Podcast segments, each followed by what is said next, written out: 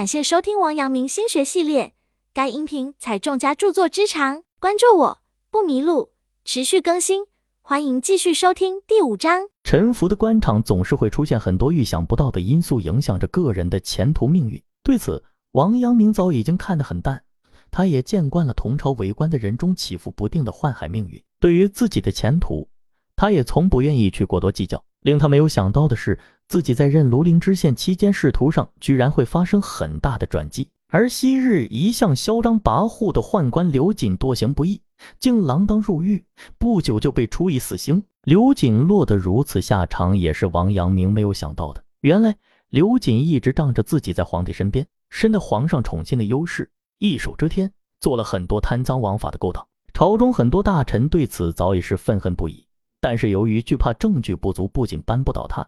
反而会被其陷害，所以只好装聋作哑，任由其胡作非为。王阳明曾经在诗中说过：“事事厌来还自领。”的确，这句话在刘瑾身上得到了应验。作恶太多，其实就是在自掘坟墓。刘瑾的倒台和他曾经陷害的杨一清有着很大的关系。杨一清曾经遭到了刘瑾的百般诬陷，并且被投入大牢，遭受了皮肉之苦，所以他对刘瑾恨得咬牙切齿。但是吉人自有天相。后来很多大臣为杨一清鸣不平，集体上书朝廷，这才使他得以重新启用。为此，杨一清一直在悄悄地搜集刘瑾的罪证，希望有朝一日能够为民除害，也为自己伸冤。这个机会很快就有了。导火线就是刘瑾对军屯的土地刻意重税，他派去的差役也狗仗人势，常常随意的殴打欠税的民众。不料一日，差役竟然殴打了安化王封地的人。安化王早就对朝廷不满。因此，他就以此事为理由要造反。他将刘瑾的罪状尽数并传到各边镇。后来有巡抚檄文上报朝廷，安化王造反，引来了朝廷的大举镇压。杨一清即是朝廷的大军统帅，在结束镇压后，他遂搜集了刘瑾的罪证，上书朝廷，力陈刘瑾的种种罪恶，指出后者是引发了安化暴乱的罪魁祸首。皇帝在证据面前，不得不下令对刘瑾抄家。果然，从刘瑾那里查抄出来大量的金银财宝以及很多违禁品，于是刘瑾被凌迟处死。很多曾经遭受其陷害的人总算出了一口怨气。刘瑾的倒台也引发了官场的很大变动。王阳明也出乎意料的迎来了仕途上升迁较快的时期。他在庐陵担任知县半年后，要进京朝觐。这次进京也使他得以有时间与昔日的老友们重聚，畅谈一下离别后的心得。大兴隆寺是他曾经经常讲学的地方，那里聚集着他很多志同道合的好友，因此他请好友这次仍然给他安排在那里居住。就在王阳明等待着朝觐期间，吏部下达了晋升的委任书，王阳明从地方知县升为南京刑部四川清吏司的主事。他接受委任书后，心里感慨万千，自己曾经在十年前就担任过刑部云南清吏司的主事，没想到过了十年。竟然又升迁到南京刑部四川清吏司主事的位置，而之后发生的一系列升迁更让他有点无所适从。还未前往南京就职，吏部又下达了新的任命，改任命王阳明为吏部验封司主事、分管长封爵、袭阴、褒赠、历算等事，为吏部的第二司。不久，王阳明迎来了再次的升迁，他被升任为吏部文选司员外郎。掌管着文职官员和吏员的升迁、改调等事，而正德七年三月，又从升吏部考功司郎中上升为南京太仆寺少卿，进入了当时的正四品行列。短短的两年时间里，王阳明从一个正七品升为正四品，升了三品六级，不禁使得同朝为官的同僚们艳羡不已。就连他自己也没有料到自己时来运转能够获得如此重用。王阳明多年来一直坚持着自己想要成为圣贤的梦想。也非常渴望能够与志同道合的友人一起谈论学问。他的很多朋友都是他在一步步靠近圣贤路上的良师益友，湛若水就是其中之一。他在弘治十八年考中进士，被朝廷任命为翰林院庶吉士，有了与王阳明相识及长期接触的机会。两个人之前就已经有很深的接触，彼此对对方的学问、人品都非常敬仰，因此能够经常见面谈古论今，自然是人生一大乐。王阳明为了能够方便与他切磋学问，也搬到了湛若水的住处附近。当时，王阳明在京师讲学的地点就设在大兴隆寺。大兴隆寺兴建于明英宗时期，原本是皇帝要为自己祈福所建的。可是工程浩大，劳民伤财，官府四处征用民夫来修建，导致很多家庭妻离子散，家破人亡。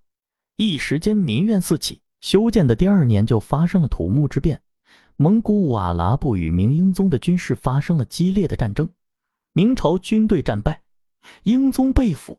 原本寄希望能够带来福音的大兴隆寺，不但没有带来福音，而且为造寺者带来了灭顶之灾。但是即便是这样，大兴隆寺还是成了很多寻常老百姓的好去处。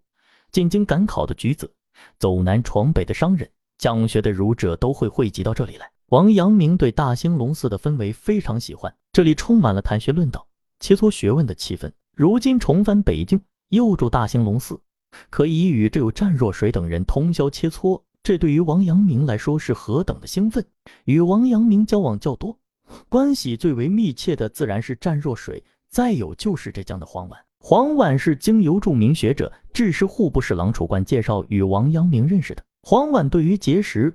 接触王阳明及湛若水这两位学术精深的人物，内心充满了感激、兴奋之情。当然，这位黄婉年少轻狂，难免带有夸大、炫耀的成分在里面。但是他对王阳明能够留在北京，还是发挥了一些作用的。当时王阳明被发配到贵州，内心凄苦，就写诗抒发自己内心的苦闷，并将诗文如《忆昔达桥白岩阴记楚柴须三首。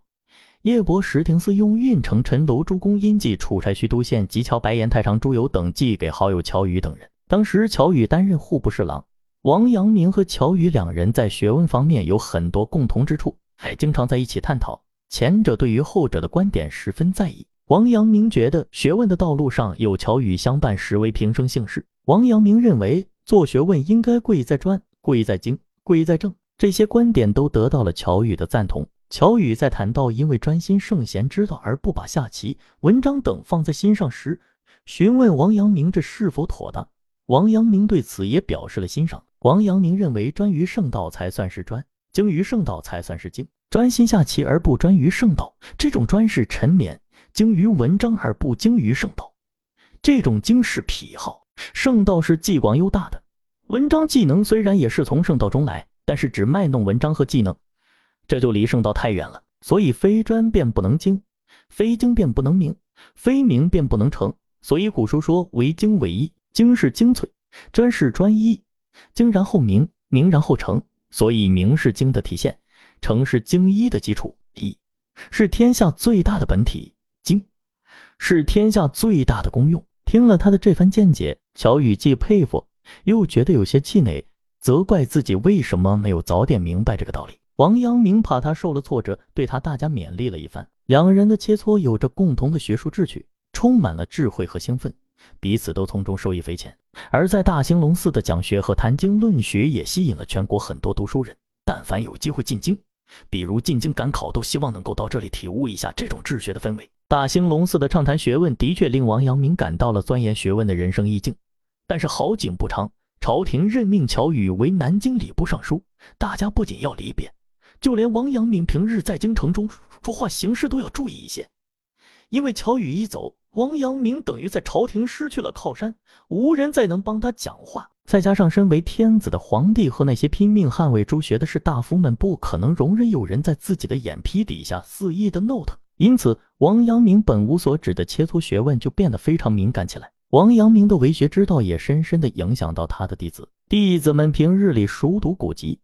对朱学、陆学常常会有自己独特的见解，对此王阳明非常赞许。每个人都有自己的想法，他常常鼓励弟子们之间展开激烈的争辩，因为真理往往越辩越明。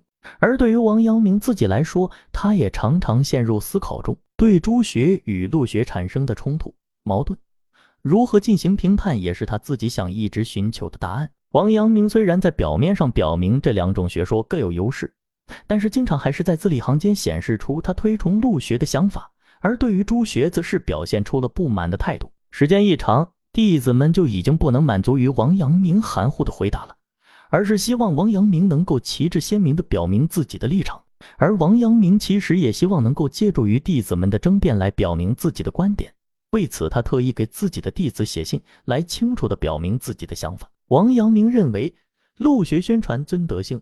同时，也提倡应该深入到实践生活中，不断感知、体悟到真理的存在，而多多阅读书籍也能够增长个人的知识和提升思想境界。他的观点已经非常明确，自己是非常推崇陆学的。王阳明的这个观点，使得很多弟子恍然大悟，原来陆学的精髓在这里。王阳明的这个观点，一是很多人对陆学的误解有所消除。当时朱学非常受到社会的推崇，在这种情况下，贬低朱学容易招致很多人的不满，因此王阳明对朱学的批评自然也非常小心谨慎。他在给弟子的一封信中，用非常含蓄。